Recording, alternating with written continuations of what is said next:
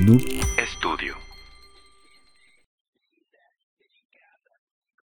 Juanito, apaga ya la televisión. Abuela, estaba viendo una película, deme el control. No, mijito, ya, ya es hora de ir a la cama. Ah, ¿en serio? Además, es mejor la imaginación que ver la televisión. ¿No crees? Adentrarse y entrar realmente en las historias, mijito. Ah, no, no, no, abuela, ya sé a dónde vamos y definitivamente no quiero ir con usted. Bueno, como sé que si quieres. Pero yo no dije eso. A esta historia la llamo. La leyenda de la niña de las siete iglesias. De acuerdo. Esta vez no voy a comentar nada. Algunos años atrás en la Ciudad de México, un taxista se dirigía a casa después de un largo día de trabajo.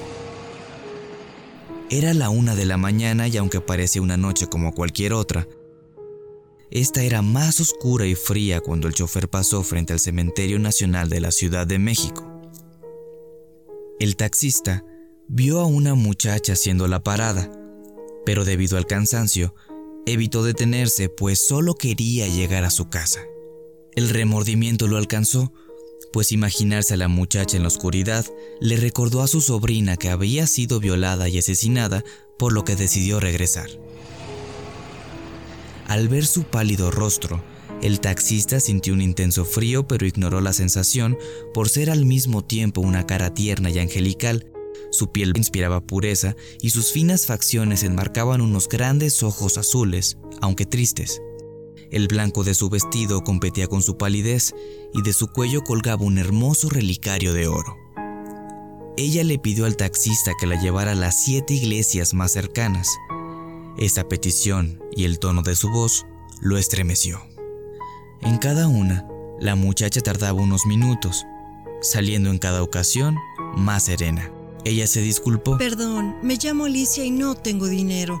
Tome mi relicario, entréguelo a mi padre y él pagará con gusto.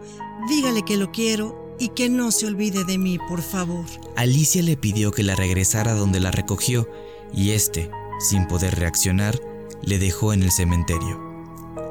Tras el incidente, el chofer se enfermó por tres días de la impresión y tras su recuperación decidió ir a la dirección donde Alicia le encomendó entregar el relicario a su padre. Le abrió un viejo con ojos tristes, parecidos a los de Alicia. El taxista le contó lo sucedido y al sacar el relicario el padre rompió en llanto, pues su hija había muerto siete años atrás. Desde ese día, aunque los taxistas recorran la zona de madrugada, muchos evitan pasar por el Cementerio Nacional, conocido como el Panteón de Dolores, porque podrían encontrarse con el espíritu de Alicia, que aún no encuentra el descanso eterno. Y esa es la leyenda de la niña de las siete iglesias. ¿Te gustó? abuela, tengo una pregunta. ¿Por qué siempre estamos en casa cuando empieza su relato y al terminar aparecemos en un lugar completamente diferente. Está en tu cabeza, mijito. Es la imaginación. No, ya. En serio. Descansa. Que sueñes bonito. Abuela. Nah, creo que. Creo que me empiezo a buscar un taxi.